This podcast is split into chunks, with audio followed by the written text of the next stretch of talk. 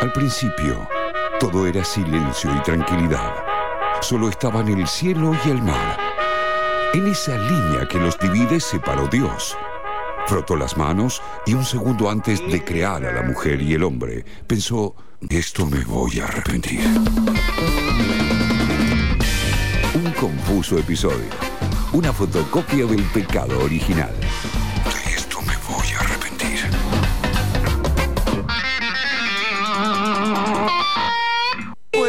La remake de, de- Te pregunto en serio. No, la verdad Vos. que mm, Santiago del Moro. Eh, ya vos- se lo dijiste. Vos bajando un poco. Bien. Él siempre tan esteta, Cris, me encanta.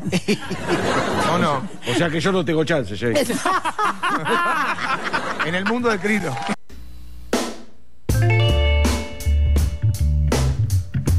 Esto lo escuché el fin de semana, Ley Orsaria. ¿Estás muteada, Ley Orsaria? Señora. Iba a pasar, en algún momento iba a pasar. Yo sabía que podía llegar a suceder. Perdonen, perdonen. Es Mercurio retrógrado, chicos. Sí, es sí, sí, sí. Era- yo sabía, yo sabía que eres hijo de puta.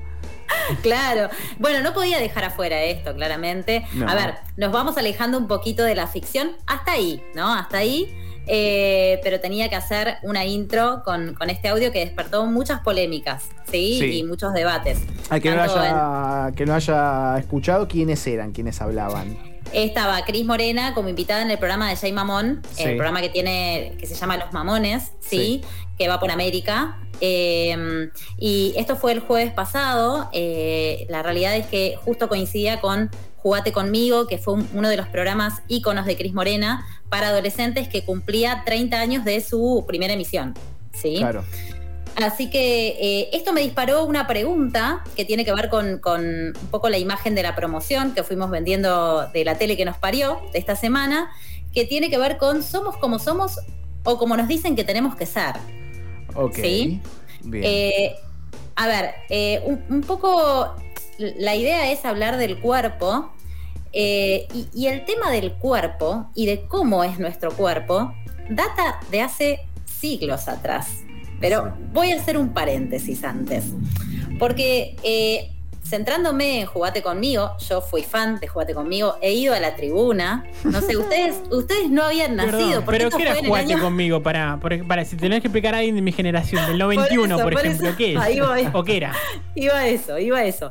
Era un programa que se hizo para adolescentes en donde la idea era empezar a hacer algunos juegos en donde escuelas eh, competían con otras escuelas, eran equipos, ¿sí? Era una especie de domingos para la juventud, que ustedes tampoco lo vivieron, pero ayornado.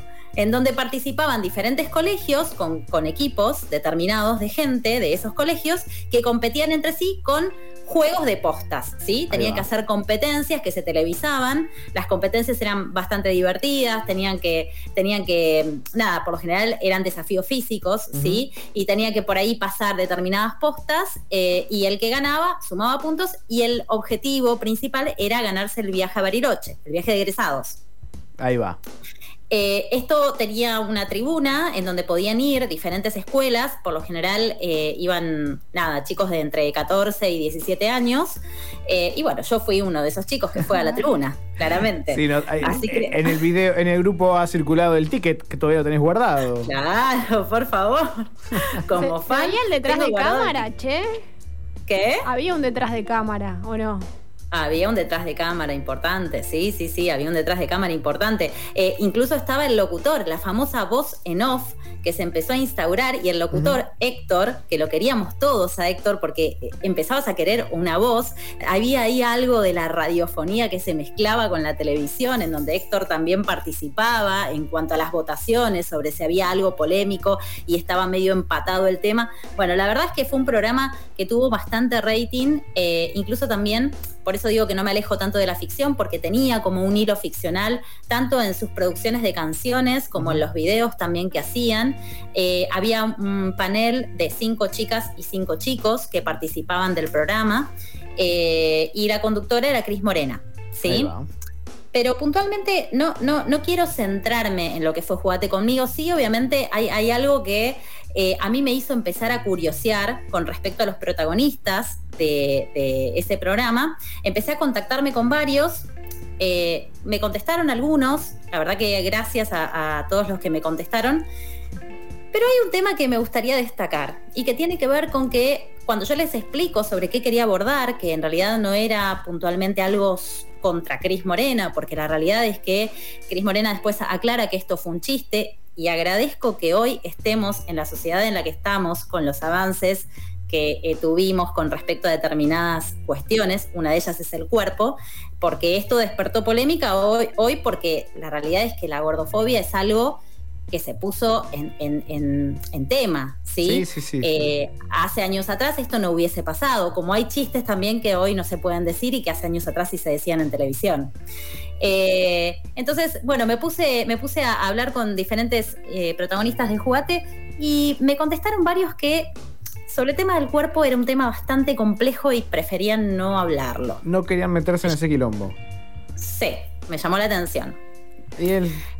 Suena lógico porque es un tema delicado, pero bueno. Es un tema delicado, ¿sí? Es un tema delicado. Pero bueno, viajé a Madrid, me fui a Madrid y dije, Bueno. alguien tengo que encontrar. Qué bien. Y sí. Sí, Y sí, encontraste.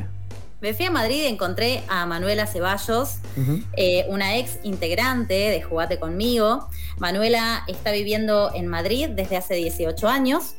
Eh, antes de irse estudió bioquímica acá, eh, es maestra de primaria también. Eh, y, y se instaló en Madrid hace 18 años, ahora es eh, secretaria de un, de un importante estudio de, de abogacía eh, y, y le pregunté, me animé a preguntarle si en algún momento ella se había sentido condicionada con respecto a su cuerpo. Si quieren, escuchamos lo que me contestó. La escuchamos.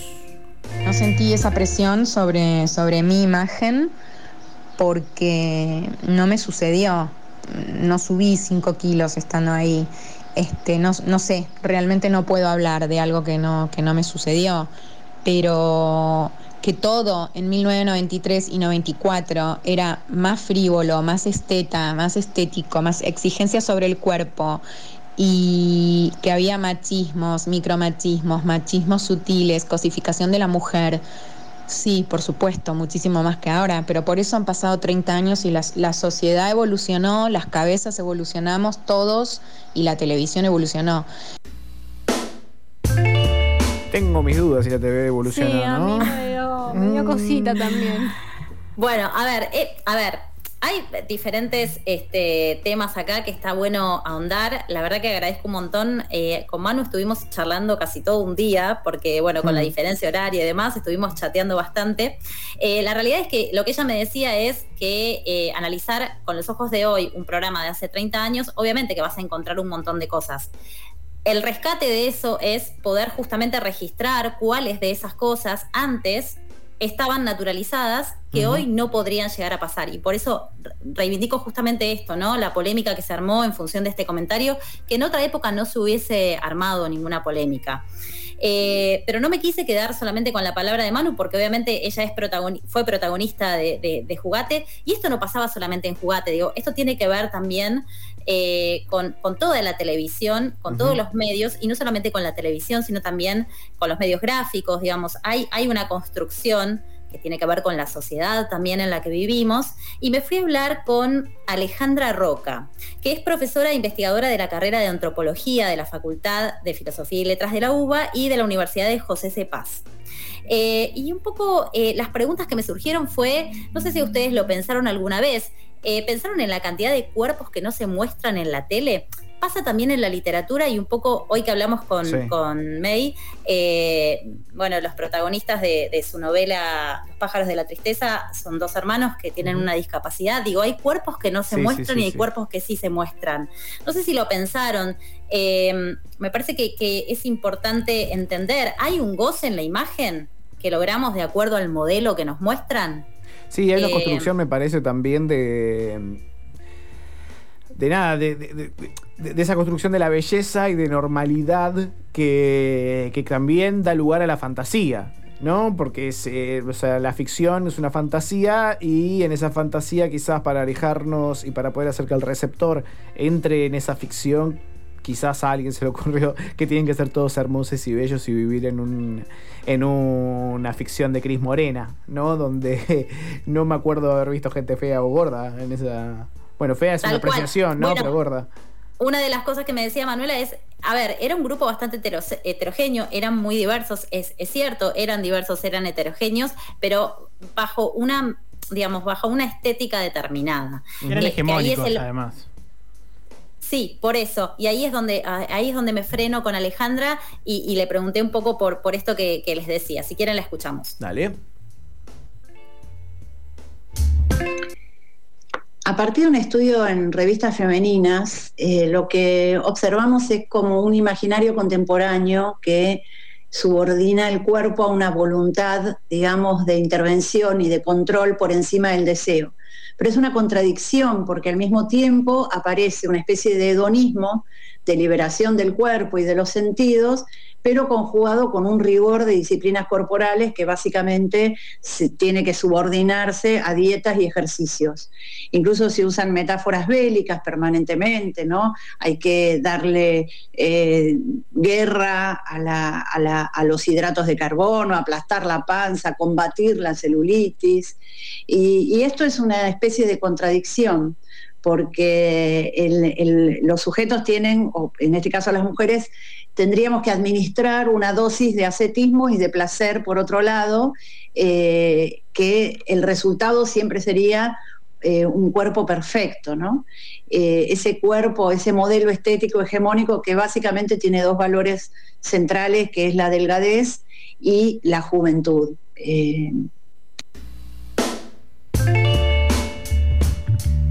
Esa construcción, ¿no? Esa construcción de ese cuerpo. Es fuerte igual, ¿eh? Sí, cuando, sí, sí. cuando uno se pone a pensar, no sé si a ustedes les pasa, eh, calculo que, que recae más en, en los cuerpos femeninos, pero sobre todo el paso del tiempo, por lo menos a mí, que yo estoy con 42 años, Ujú. eh, y, y más allá de, de lo que me cuesta hoy, lo que me cuestan determinadas cosas y las que no, la cuestión de la imagen es complicada. No sé si les pasa, ¿eh? Sí, sí, sí, Pero- por supuesto. O sea, no- nos fuimos rigiendo, nos fuimos construyendo a base de eso. Es muy difícil el, el tema, el tema de, de la juventud eterna, por llamarlo de alguna manera, y este modelo hegemónico de belleza. Alejandra, en, en la charla que tuvimos, eh, me, me recordó algo, yo le- les había dicho que la cuestión del cuerpo no data desde que la televisión está vigente en nuestras vidas, sino que viene desde hace bastante atrás, desde hace siglos, para ser más precisa. Sí, sí. Eh, en el siglo XIX, eh, las mujeres usaban corset. Los corsets que usaban eran para marcarles la cintura y, eh, nada, resaltar el tema del busto. Se quedaban hasta sin aire, se llegaban a desmayar, chicos. O sea, a ver, la cuestión del cuerpo es bastante contradictoria desde hace años.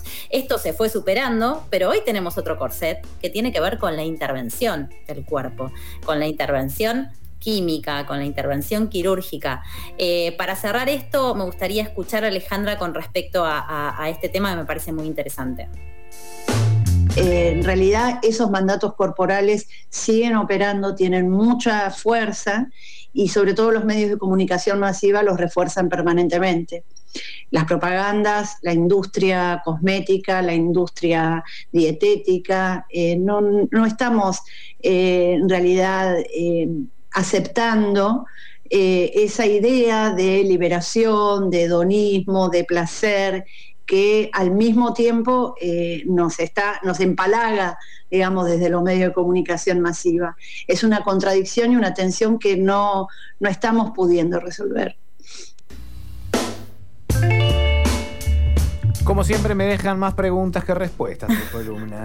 Eh, es una contradicción que no podemos resolver como tantas otras, ¿no? Me parece Sí, que en sí, este sí. contexto Más hay confusión. contradicciones que no se resuelven. Hay que abrazar las contradicciones. Sí, sí, sí. Hay que aprender a abrazarlas. Abrazar la confusión.